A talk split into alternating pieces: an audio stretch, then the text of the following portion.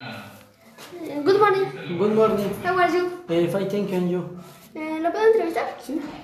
Eh, what is your name? My name is Leandro. Who are you? 33. Where are you from? Eh, where are you from? Mexico City, Nicolás Romero. Would you fu- feel today? Excellent.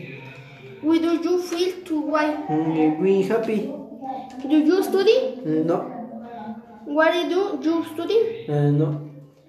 Do you practice an sport? Oh, yes. eh, soccer.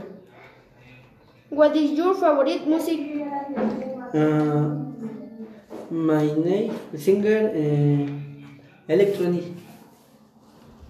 What is your favorite food? Eh, super peppers. What is your favorite singer?